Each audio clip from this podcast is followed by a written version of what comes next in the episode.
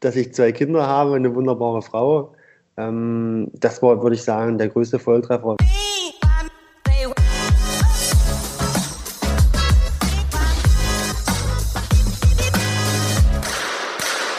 Treffer, Treffer, Treffer, Gold! Und damit herzlich willkommen bei Volltreffer, dem Podcast des Deutschen Schützenbundes. Auch die heutige Episode wird präsentiert von der Maiton Elektronik GmbH, dem in Deutschland führenden Hersteller elektronischer Schießanlagen für das 21. Jahrhundert. Maiton, präzise, flexibel, einzigartig. Sowie der Karl Walter GmbH, der Name für High-End-Sportgeräte wie zum Beispiel der Luftpistole LP500, technisch perfekt mit dem einzigartigen, umtauschbaren elektronischen Abzug, um ein perfektes Schießergebnis zu erreichen. Und heute haben wir mit Paul Pigosch erstmals einen Flintenschützen als Gesprächspartner. Paul erzählt uns natürlich, wie er zum Skisport im Allgemeinen und zum Trapschießen speziell gekommen ist. Von seinen für Sportschützen zum Teil ungewöhnlichen Hobbys und wie sein bisher größter Erfolg gleichzeitig auch seine bisher schmerzlichste Niederlage war. Und er berichtet, wie viel ihm seine Familie bedeutet. Der Podcast ist ab sofort auf allen Podcast-Plattformen wie Apple Podcast, Google Podcast, Spotify und mehr zu finden. Und wir würden uns freuen, wenn ihr ihn abonniert und uns gerne auch bewertet. Ich heiße Thilo von Hagen und jetzt geht's endlich los. Hi Paul. Hey, grüß dich. Es ist üblich, dass sich der prominente Gesprächsgast selber vorstellt. Dann leg mal los. ja, ich bin's, äh, Paul Digosch. Die meisten kennen mich ja, oder die das zumindest einschalten, werden mich sicherlich kennen. Ja, bin äh, 28 Jahre jung, bin Flintenschütze und bin jetzt schon eine Weile dabei im Deutschen Schützenbund. Bin bei der Polizei angestellt, bin jetzt auch schon ein paar Jahre dabei. Ja, meine Profession ist halt das Schießen und es macht mir richtig Spaß und habe auch Bock dazu. Gleich zu Beginn des Podcasts haben wir eine Frage von einer wichtigen Person in deiner sportlichen Karriere. Hallo Paul, hier ist Uwe Kammer, dein alter Trainer. Als du damals angefangen hast, hast du ja viele Sportarten betrieben. Warum hast du dich dann letztendlich für die Sportart Sportschießen entschieden? Diese Frage möchte ich dir gerne mal stellen. Ja, warum habe ich mich dafür entschieden? Also es war eigentlich ziemlich einfach. Mein Bruder war früher Sportschütze, mein Vater hat früher äh, geschossen, aktiv ja, bin dann irgendwann mal hoch, weil mein Vater gesagt hat, komm, ich nehme dich mal mit. War dann beim Sportschießen bei Herrn Kammer im Training, laufende Scheibe zuerst, habe das eine Weile gemacht, in meiner Jugend, schon mit zehn Jahren. Habe dann aber so ein bisschen die Lust verloren, so als Jugendlicher, man will ja auch mal ein paar andere Sachen ausprobieren. Habe dann zwischenzeitlich aufgehört mit dem Schießen, habe dann mit dem Fußball wieder angefangen. Ja, Fußball war dann auch irgendwann wieder langweilig. Naja, dachte ich, dann hast du ja früher Schießen gemacht, hast eigentlich auch ganz gut abgeschnitten, probierst es wieder und dann bin ich wieder zurückgekommen in die laufende Scheibe und habe wieder geschossen. Also eigentlich kann man sagen, ich bin durch mein, meine Eltern zum Schießen gekommen. Hast du denn heute noch Kontakt zu Herrn Kammer? Ja, ab und zu. Also ist jetzt eher rarer geworden, aber wir sehen uns ja ab und zu. Er wohnt ja hier in der Nähe und er ist ja auch ähm, in Berlin auf dem Skistand da sieht man sich auch ab und zu und wir unterhalten uns wunderbar, telefonieren ab und zu mal. Nicht mehr so oft wie früher, aber ja, es schafft auch die Entfernung, sag ich mal, ihr, ihr Beibrot. Du hast ja gesagt, du hast mit laufender Scheibe begonnen. Wann hast du denn erstmals die Flinte in die Hand genommen und war es dann Liebe auf den ersten Schuss? das erste Mal die Flinte in die Hand genommen. Das habe ich Ende 2000 und fünf oder sechs. Das kann ich jetzt gar nicht mehr so genau sagen. Ich glaube sechs. Ende 2006 habe ich die Flinte das erste Mal in die Hand genommen. Es war ja dann so, dass Olympia, ähm, äh, laufende Scheibe für Olympia nicht mehr als olympische Sportart galt. Und natürlich haben sich dann die Trainer alle auch Gedanken gemacht. Und er sagte halt damals, Herr Kammer, hier, komm, wir wollen das mal ausprobieren. Wäre das was? Ja, meine Eltern haben gesagt, ja, können wir machen.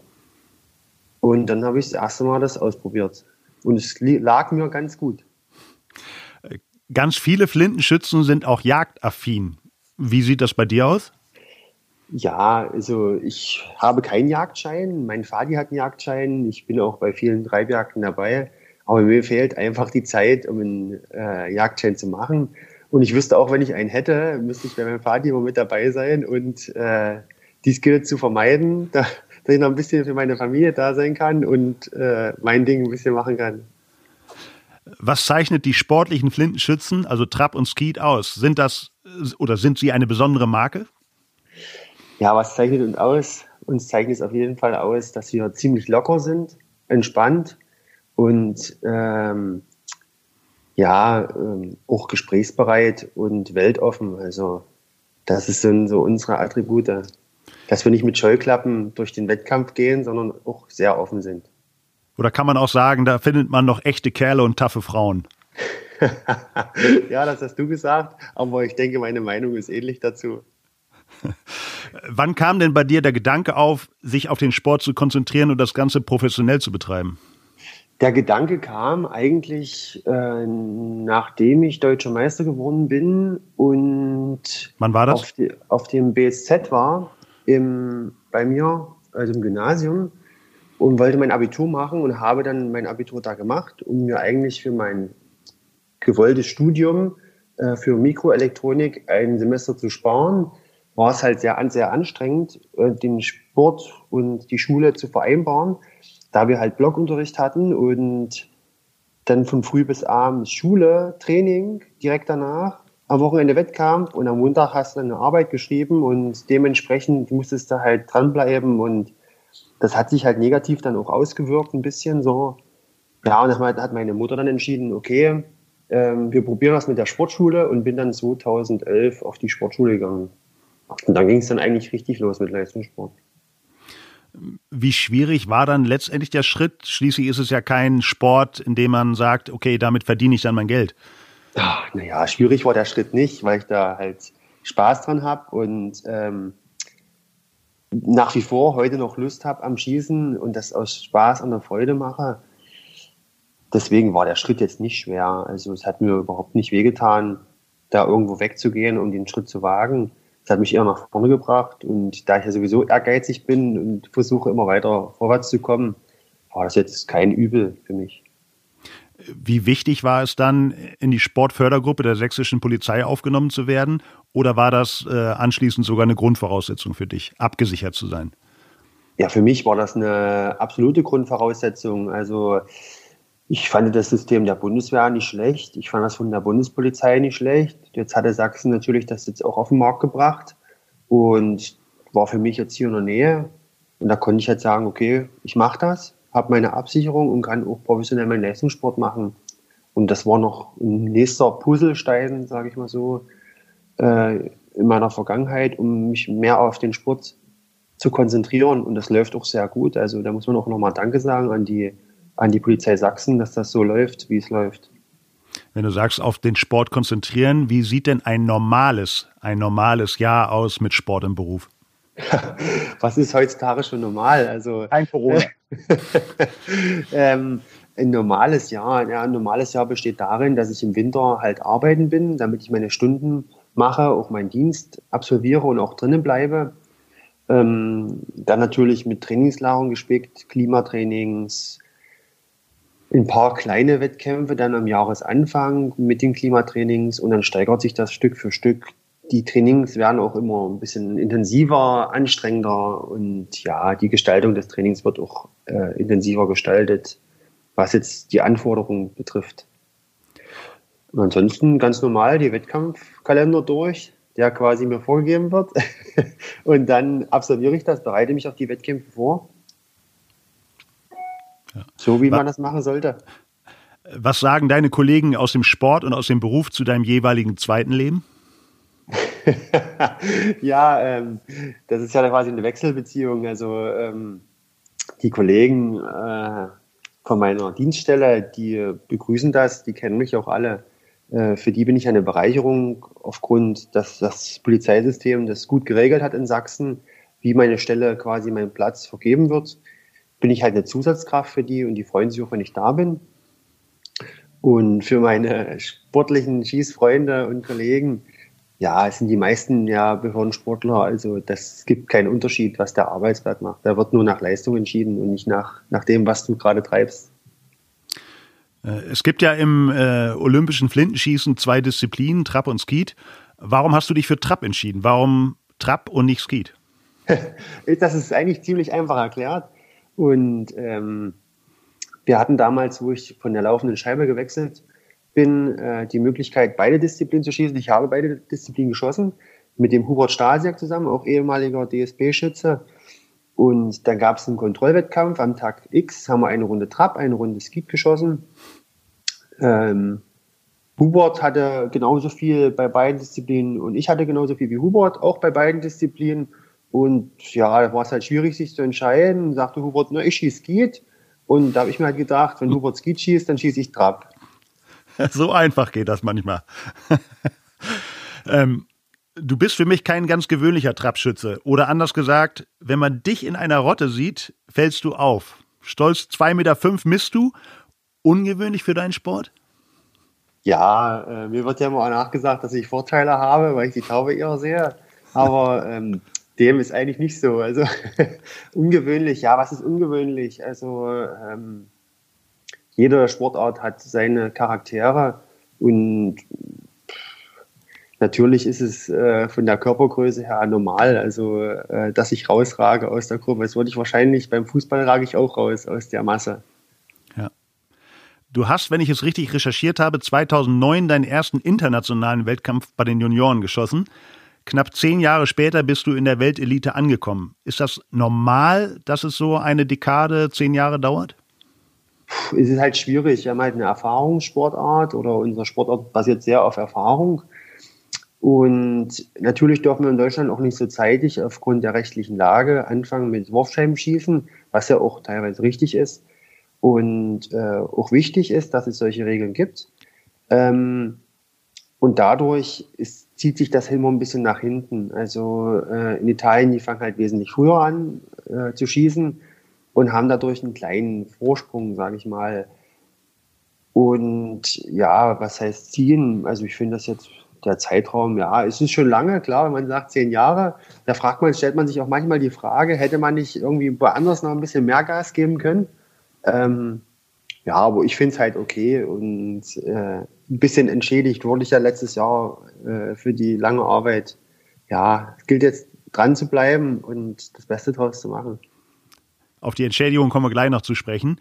Dein Bundestrainer Uwe Möller sagt, ein Trappschütze erreicht zwischen 30 bis 40 Jahren seinen Leistungshöhepunkt. Das heißt, du bist jetzt Ende 20, da können wir jetzt einiges von dir erwarten in Zukunft, ja? ja, ähm, Erwartungen sollte man ja immer nicht so hoch stecken. Ähm, ich sag mal, ich habe schon Ziele, die ich erreichen möchte. Ob ich die dann erreiche, das werde ich sehen. Ich hoffe es zumindest. Und äh, merke auch, dass es aufgrund des letzten Jahres auch wesentlich besser und entspannter läuft. Man ist mehr im Ablauf drinne, man kriegt langsam Routine für die Wettkämpfe. Ja, die Professionalität ist auch mehr gegeben als junger, als junger tatkräftiger äh, hatte man das nicht so. Da wollte man die Welt einreißen und das ist halt manchmal ein bisschen fehl am Platz. Setzt du dich selber unter Druck bei dem Erreichen der Ziele oder spürst du Druck von außen? Also eigentlich bin ich meistens mein größter Feind selbst. Also wenn es wirklich auf richtig hart, harte Drucksituationen kommt, da bin ich eigentlich ziemlich gelassen. Äh, ich stelle ja meistens selber Beine. Also so Druck von außen schon. Am Anfang, ähm, ja, jede Stufe ist ja auch schwerer, aber man lernt das ja auch zu bewältigen. Und am Ende mache ich mir wahrscheinlich mehr Druck selber als von außen. Äh, hast du da professionelle Hilfe an deiner Seite? Holst du dir da Hilfe? Ja, ich arbeite ähm, ab und zu ähm, mit dem, also habe mit dem äh, Herrn Dr. Remke, den Psychologen von der Polizei, zusammengearbeitet. Der hat das auch studiert, Sportpsychologie. Und jetzt halt mit der äh, Nadine von Adenstedt. Oder Nadine Adenstedt, nicht von Adenstedt. Wir sind eben schon auf deinen ja, bisher größten Erfolg, den haben wir angerissen. 2019 beim Weltcup in Allein war das. Da hast du Bronze, deine erste Einzelmedaille gewonnen beim Weltcup. War das der Moment des Durchbruchs? Hast du da auch gedacht, jetzt habe ich es geschafft? Ja, was heißt, jetzt habe ich es geschafft? Also, wie gesagt, ich bin immer hungrig auf mehr. Ich habe mich natürlich mega gefreut und den Tag danach werde ich wahrscheinlich auch nie vergessen. Äh, aber ähm, ich denke eigentlich, mehr oder weniger war der Durchbruch in, in Mexiko, also der Wettkampf davor. Ich hatte mich mit Carsten Windrich zu diesem Zeitpunkt oder das Jahr davor vorbereitet. Wir haben gesagt, okay, wir bereiten uns auf zwei Wettkämpfe vor, gleich am Jahresanfang. Vielleicht sind die anderen Nationen noch nicht ganz so fit und da können wir angreifen. Das taten wir auch und haben hart trainiert und er hat mich sehr, sehr gut vorbereitet auf die ganze Geschichte, auch mit seiner ganzen Erfahrung. Und es, der Plan ging ja auch auf. Also Mexiko 123 war eine Top-Leistung im Shootoff rausgeflogen als Siebter. Als Vorletzter im Shootoff, ja, um einen Platz. Und dann halt LA nochmal, da war halt die Schwierigkeit, der eigene Geist quasi, zu sagen, okay, jetzt ruhig auf dem Teppich bleiben und abliefern. Und das ist mir dann auch gelungen.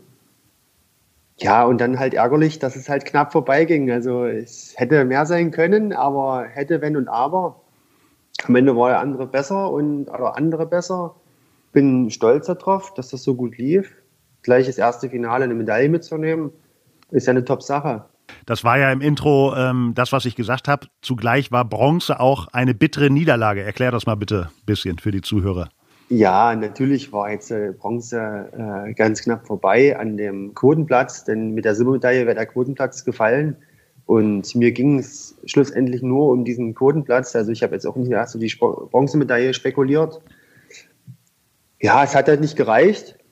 Ähm, und damit muss man leben und äh, weiter angreifen. Und es gibt ja noch eine Chance auf den Quotenplatz, die natürlich schwer ist, aber ich denke, durch diese Pandemie ist es halt ein Fluch und gleichzeitig für manche auch ein Segen, sich da explizit darauf vorbereiten zu können.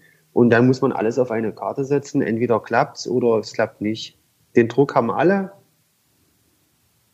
Und ja, wir werden sehen. Nach Bronze im Einzel äh, folgte Gold im Mixed mit Katrin Quos an deiner Seite.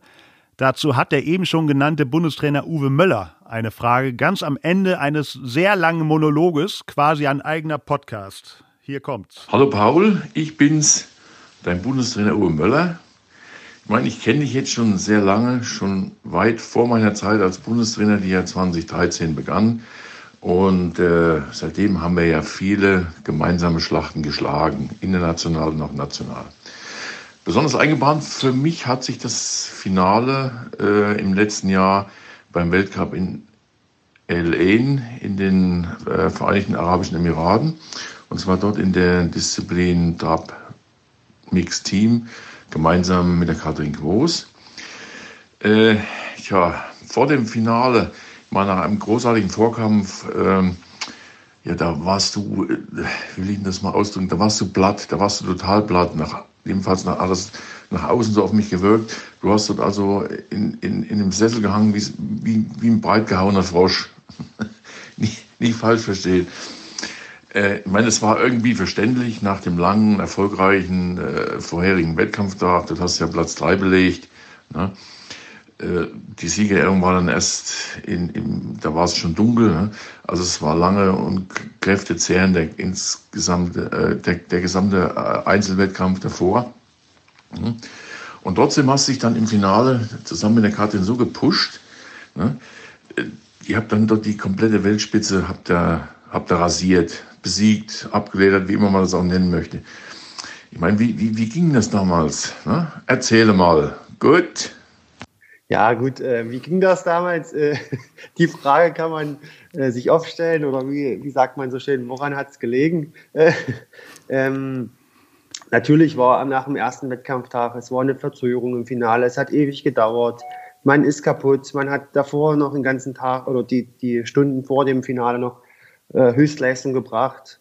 Ähm, ja, unser Glück oder Katrin war auch ziemlich fertig noch vom Wettkampf unser Glück, denke ich, war es, dass noch Pause zwischen äh, dem Einzel und dem Finale war, dass wir uns dann nochmal ausruhen konnten, nochmal die Augen zu machen und dann äh, knallhart fokussiert, wussten beide, worum es geht, waren eigentlich beide völlig am Ende, haben gesagt, jetzt müssen wir einfach arbeiten. Und der Plan ging auf, sind im Flow reingekommen und ähm, es lief einfach. Also ich ich hatte das Gefühl, es ging, ich konnte nicht vorbeischießen. Also das war halt ein Top-Gefühl, habe versucht nicht zu überpacen und das gelingen oder ist mir auch gelungen. Und ich wusste halt bei der letzten Scheibe, die muss ich halt treffen oder die brauchen wir, ist wichtig und dass Katrin auch einfach die Sicherheit hatte und man hat auch gemerkt, weil Katrin dann als letztes an den Start ist, bei ihrer letzten Scheibe ähm, gab es ja ab und zu mal so das Problem mit dem Shoot-Off und hätte sie vorbeigeschossen, hätten wir uns Shoot-Off gemusst. Und Shoot-Off liegt mir eigentlich ganz gut und das hat ja auch, man hat das gesehen, ein bisschen Sicherheit gegeben und sie ist da ganz entspannt ran und hat das dann äh, klasse gelöst. Und es war für uns beide auch äh, eine Bestätigung, dass wir hart trainiert haben und dass wir da sind. Ja, es war einfach top gewesen. Also es war top vorbereitet, wir waren fit, wir waren da. Und wenn man dann in dem Flow drin ist und das halten kann, läuft es halt noch umso besser. Ähm, wenn Uwe Möller sagt, du warst platt, ähm, erklär doch mal vielleicht nicht Flintenschützen, was ist das anstrengend? Ist das Körperliche, das Mentale oder alles zusammen? Na, es ist eher das ähm, geistige und mentale, natürlich auch der Rücken. Also es ist extrem anstrengend, die Flinte halt, äh, die Tare zu bewegen und das konzentriert und auch technisch sauber zu machen. Da steckt der Rücken und der Nacken auch ab und zu mal aus. Ähm, aber meist, das meiste, was anstrengend ist, der Kopf. Wenn man dann bei 35, 40 Grad dann in der Sonne sich extrem konzentrieren muss, äh, das ist schon sehr anstrengend. Ich vergleiche das immer so, das ist wie, als ob man drei Klausuren hintereinander schreibt. So ungefähr ist so eine Runde, wenn man unter Voll, Vollgas, äh, also voller Konzentration ähm, schießt. Es wird ja nicht einfacher von Runde zu Runde. Umso besser man die ersten paar Runden absolviert, umso anstrengender werden die letzten Runden. Und äh, das zerrt schon an den Nerven. Dann ist man auch äh, geistig nicht mehr auf der Höhe. Also ich brauche nach so einem anstrengenden Wettkampf auch ein, zwei Tage zu Hause, um dann wieder halbwegs, äh, sag ich mal, geradeaus zu laufen, normale Sachen ganz normal zu lösen und man ist dann ein bisschen wie ausgebrannt. Also ich würde es jetzt so, ich will jetzt nicht das Wort Burnout verwenden, aber im Endeffekt ist es wie so ein kleiner Burnout, den man hat, um dann erstmal wieder hochzukommen und dann läuft das. Das heißt, man muss sich gut vorbereiten und dahin geht auch eine Frage von deinem guten Kumpel, Trainingspartner und Teamkollege Andy Löw. Äh, der spricht auch zu all ein. Hallo Thilo, hallo Paul. Hey Buddy, meine Fragen an dich wären. Jeder kann sich ja noch sehr gut an deinen Mega-Erfolg und den Medaillen in der Wüste erinnern. Erzähl uns doch mal zum einen, wie sah deine Vorbereitung aus? Zum Beispiel unser gemeinsames Trainingslager bei Dwayne in den Staaten. Und zum anderen, was genau ging dir durch den Kopf im Vergleich vor dem Einzelfinale und vor dem Teamfinale mit Katrin? Ja, also es war halt, das, wie Anni das schon angesprochen hat, es war halt wirklich eine optimale Vorbereitung. Wir haben es probiert, wir haben gesagt, äh, Andi und ich haben gesagt, komm, wir fragen, ob das möglich ist, ob wir uns ein paar Wochen vorher äh, in den Staaten verdrücken können, sage ich mal so, äh, und unser Training da absolvieren können auf denselben, auf denselben Zeitlevel wie Acapulco dass wir dann nicht kaputt sind, dass wir schon drinne sind. Wir hatten eine super Vorbereitung durch die Klimatrainingslager und wir hatten natürlich auch durch den amerikanischen Trainer Dwayne dann nochmal Danke an ihn, äh, dass das so lief. Äh, in super Voraussetzungen. Wir hatten einen Skistand da für uns alleine, der war da gewesen, hat uns da super betreut, haben da geschossen, haben Spaß gehabt, es war locker, entspannt äh, haben unsere Ergebnisse geschossen, konnten die Maschinen so einstellen, wie wir es brauchen. Der Skistand war fast genauso wie in Acapulco und das waren halt optimale Voraussetzungen. Ich sage mal, oh, das Wichtigste, was eigentlich gegeben war, ist, dass wir die Zeitverschiebung nicht hatten.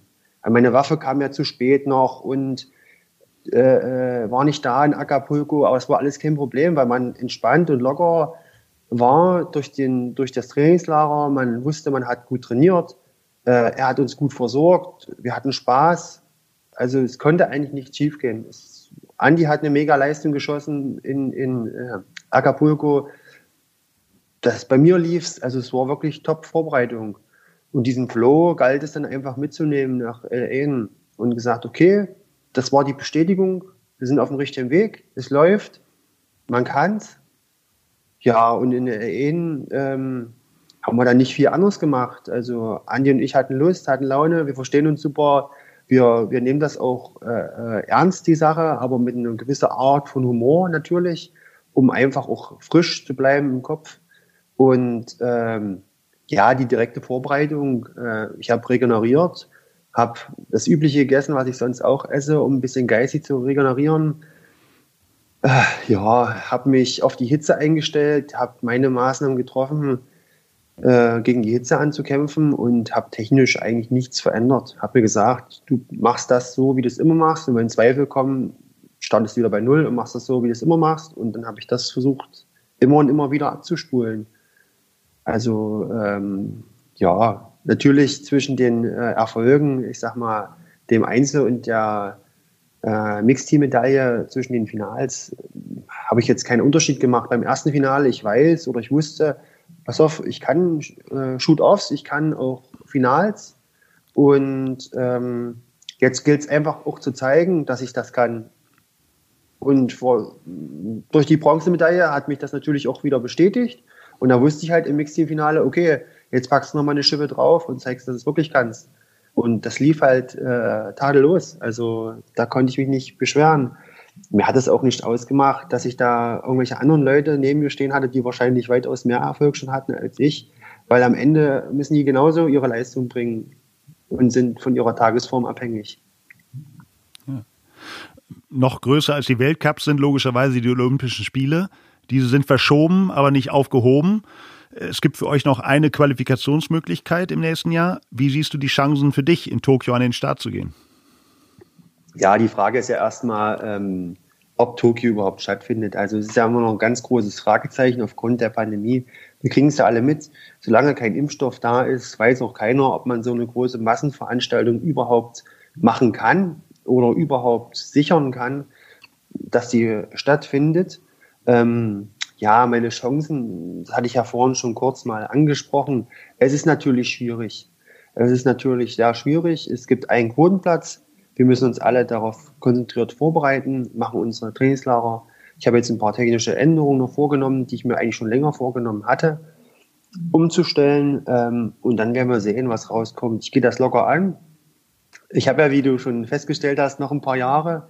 Äh, als Schütze hoffe ich zumindest. Ähm, und wer mich da explizit darauf vorbereitet, natürlich ist, ist mein größtes Ziel, bei den Olympischen Spielen zu starten. Und wenn es natürlich in äh, Tokio klappt, noch umso besser. Ähm, aber ich werde jetzt nicht den Kopf in den Sand stecken, wenn es nicht klappen sollte. Ähm, gleichzeitig ist dein guter Kumpel Andi Löw dein interner Hauptkonkurrent. Ein Problem? Nein, überhaupt kein Problem. Also wir verstehen uns super. Und wir sehen das auch ganz strikt. Ähm, vorne auf, dem, auf der Platte, sage ich mal so, also vorne auf dem Skistand, sind wir Konkurrenten, haben unseren Spaß und wenn wir unsere Ausscheide schießen, schießen wir unsere Ausscheide und äh, sehen das auch sportlich, denn am Ende entscheidet einfach die Leistung. Das ist einfach so. Mal ist jemand besser, mal ist andere schlechter. Das ist ganz normal. Aber für uns ist halt auch ein ganz großer Vorteil, dass wir halt uns so gut verstehen und äh, das auch sportlich sehen und wir uns dann auch gegenseitig pushen. Also im, im Wettkampf sprechen wir eigentlich kaum über Schießen, also äh, selten um die Bedingungen vor dem Wettkampf, okay. Und wie machst du es? Wie mach's ich? Ich das? Um uns vielleicht noch ein paar so kleine Tipps zu geben gegenseitig und dann wird der Wettkampf losgelegt. Weil am Ende holen wir ja die Quotenplätze nicht nur für uns, sondern auch für Deutschland. Also deswegen ist uns das eigentlich, mir ist das persönlich auch egal. Also ich hole den Quotenplatz und dann muss ich auch das Können unter Beweis stellen, den zu halten. Äh, natürlich ist das äh, manchmal ein bisschen schwierig und auch ähm, Regularien so ein bisschen, wo man nicht konform geht, wie es darum geht. Aber am Ende hole ich den für Deutschland und äh, wenn ich dann natürlich an den Start gehen kann, umso besser. Und wenn nicht, dann ja, dann muss man wieder angreifen. Also ähm, ich sehe das halt sportlich. Natürlich ärgerlich, wenn man das nicht kann, aber sportlich und ich denke, Andi hat auch noch eine gute Chance und eine große Chance über die Weltrangliste. Und also ich würde mich natürlich mega freuen, wenn ein Deutscher dahin fährt. Und sei es Andi oder ich oder irgendeiner, der noch die Chance hat, diesen Quotenplatz zu holen, wäre natürlich optimal für alle. Wir haben auch an unsere Community äh, die Bitte gerichtet, stellt Fragen an Paul Pigosch. Und hier kommt eine vielleicht passende Frage dazu von Johannes der Metzger. Bist du der beste deutsche Trappschütze? das ist eine schwierige Frage. Das ähm, kann man so schreiben. Ich würde das auch nicht so sagen. Weil wer gut ist und denkt, er ist der Beste, der hört auf, sich zu verändern oder hört auf, an sich zu arbeiten. Und äh, es gibt immer jemanden auf dieser Erde, der besser ist. Also, äh, und so habe ich das auch gelernt von meinen Großeltern, dass es immer jemanden gibt, der besser ist als du. Und wenn man sich, wenn man nicht arbeitet an sich und aufhört, zu lernen, dann ist man verloren. Der Podcast soll Skisportinteressierte, aber natürlich auch generell Sportinteressierte informieren und unterhalten. Was zeichnet für dich den Flintensport aus? Erzähl doch mal.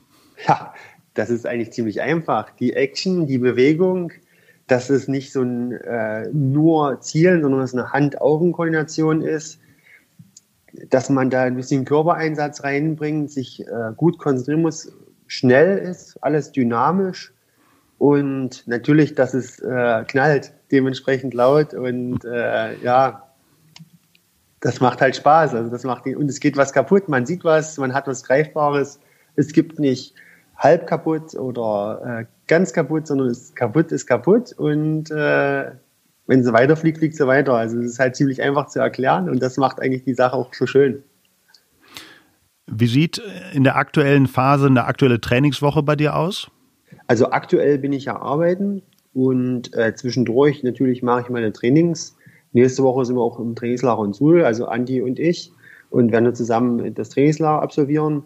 Danach gibt es eine kleine Sportüberprüfung und dann geht es wieder an die Arbeit, ganz normal im, im Schichtdienst der Polizei. Und ja, wenn das dann, wenn ich meine Stunden absolviert habe, haben wir es dann auch schon äh, Ende August. Und dann beginnt es ja schon mit den Klimatrainings, denke ich, oder hoffe ich zumindest, dass es dann endlich losgeht mit den Klimatrainings. Und dann wird dann hart trainiert und angegriffen fürs, fürs nächste Jahr. Das, das Schießtraining ist das eine, Techniktraining. Wie sieht das mit anderen Inhalten aus? Kraft, Ausdauer und so weiter. Wie trainierst du das und wie wichtig ist das für einen Flintensportler? Ja, es ist schon wichtig. Also äh, Dynamik äh, kommt ja von Bewegung und äh, von Körperspannung. Und da ist es schon wichtig, Ausgleich zu treiben. Ich gehe laufen, ich spiele Fußball nebenbei. Ähm, ab und zu mache ich äh, ein paar Kraftübungen. Ja, vielleicht will ich jetzt auch Ende des Jahres anfangen mit einem CrossFit. Training. Ein Freund von mir, der macht das ganz gut und leitet das auch super an. Und ja, vielleicht ist das was. Wir probieren es aus und dann werden wir sehen. Also ich denke schon, dass Athletik schon eine Grundvoraussetzung ist. Äh, bei Anfängern sind die berühmt-berüchtigten blauen Wangen äh, vom Rückschluss des Sportgerätes oftmals zu sehen. Passiert das einem Profi wie dir auch noch? Ja, was heißt äh, blaue Wange nicht, aber meine Schulter ist ab und zu mal offen. Also Gut, von was das nun kommt, vielleicht von der Schusszahlen oder von dem Training, keine Ahnung. Ich hatte auch noch nie eine blaue Wange, also wahrscheinlich sprichst du da eher aus Erfahrung als ich. oder so, kann auch sein. Ja. Äh, ja, das ist halt so, das kann passieren und ich würde jetzt fast sagen, das Berufsrisiko, aber äh, ja, das gehört doch dazu. Wie viel, wenn du von Schusszahlen sprichst, äh, was hast du in der Hochphase oder was aufs Jahr hochgerechnet, wie oft schießt du, wie viel? Ja, dieses Jahr wird es wahrscheinlich wieder ein bisschen mehr durch diese äh, Pandemie. Letztes Jahr war es ein bisschen weniger. Also ich denke mal so zwischen 15 und 22.000 Schuss mache ich schon. Ja. Äh, eine weitere Frage von der Userin Karina H256 lautet: Warum trägt man die Waffe über der Schulter?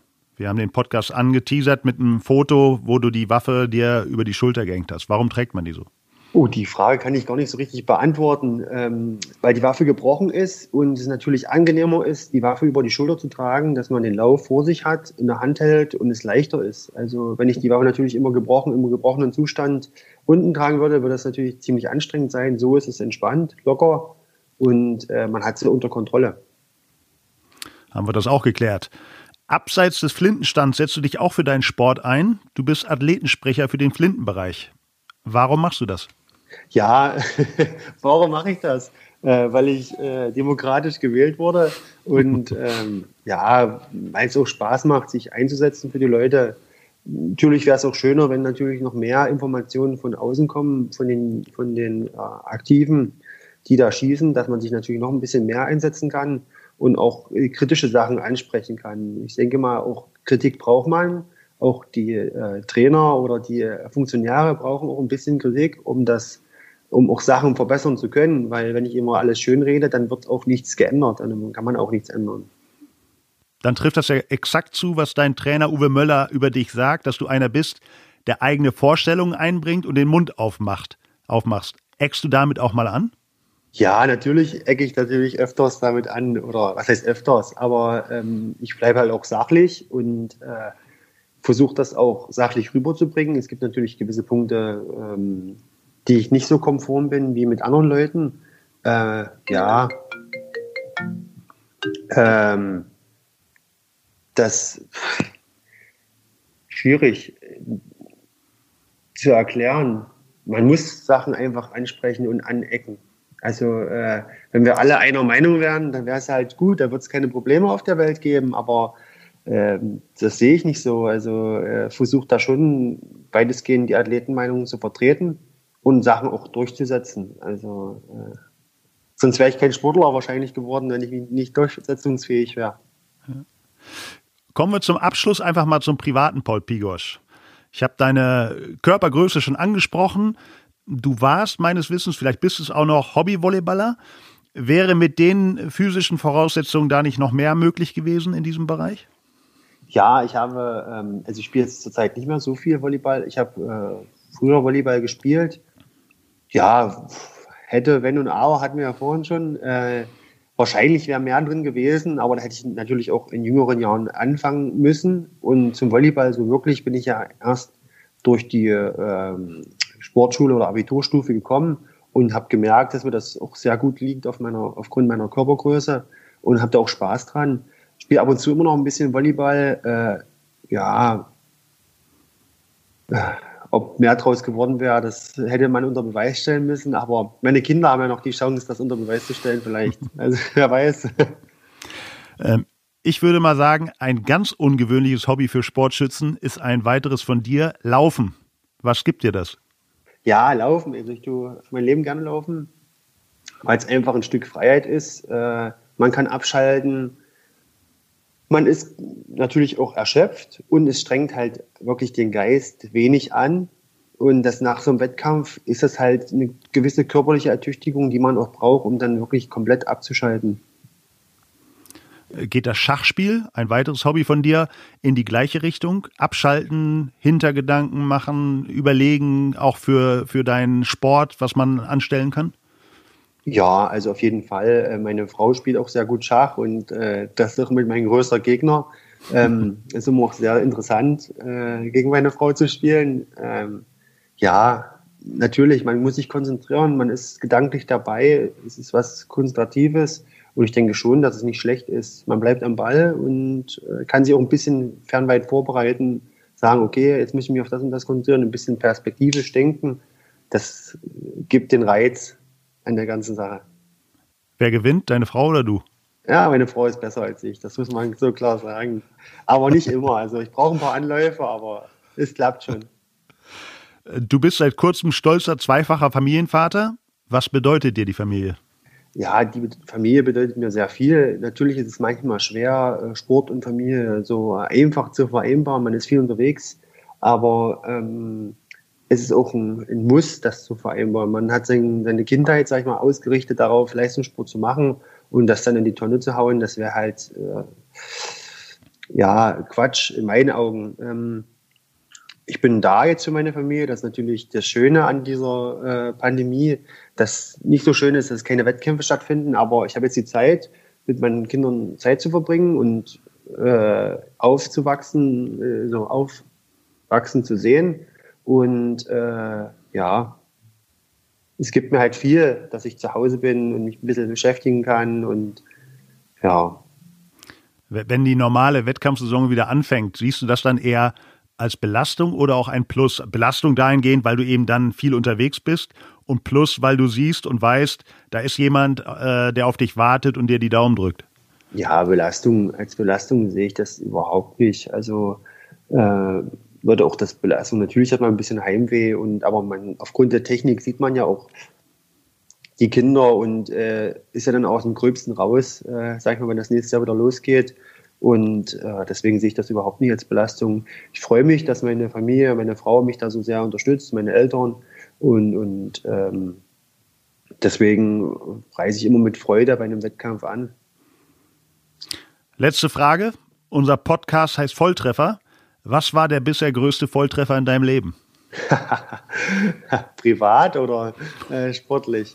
Äh, natürlich, äh, dass ich zwei Kinder habe, eine wunderbare Frau. Ähm, das war, würde ich sagen, der größte Volltreffer, die auch äh, hinter meinen Sport steht und alles unterstützt und alles so mitmacht. Also, äh, dass ich viel unterwegs bin, alles vorbereitet, sich um die Kinder kümmert und, und, und, dass es da gar keine Probleme gibt. Ich denke, das war die richtige Antwort. Paul, das war's. Ich bedanke mich ganz herzlich bei dir für das Gespräch. Wünsche dir alles Gute in der Hoffnung, dass du bald wieder ganz normal trainieren und dann auch Wettkämpfe wahrnehmen kannst. Und drücken natürlich insbesondere für Tokio 2020 bzw. 2021 die Daumen.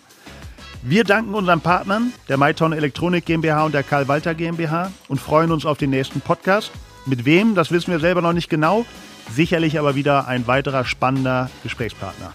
Bis dahin wünsche ich euch gut Schuss und alle ins Gold. Ciao.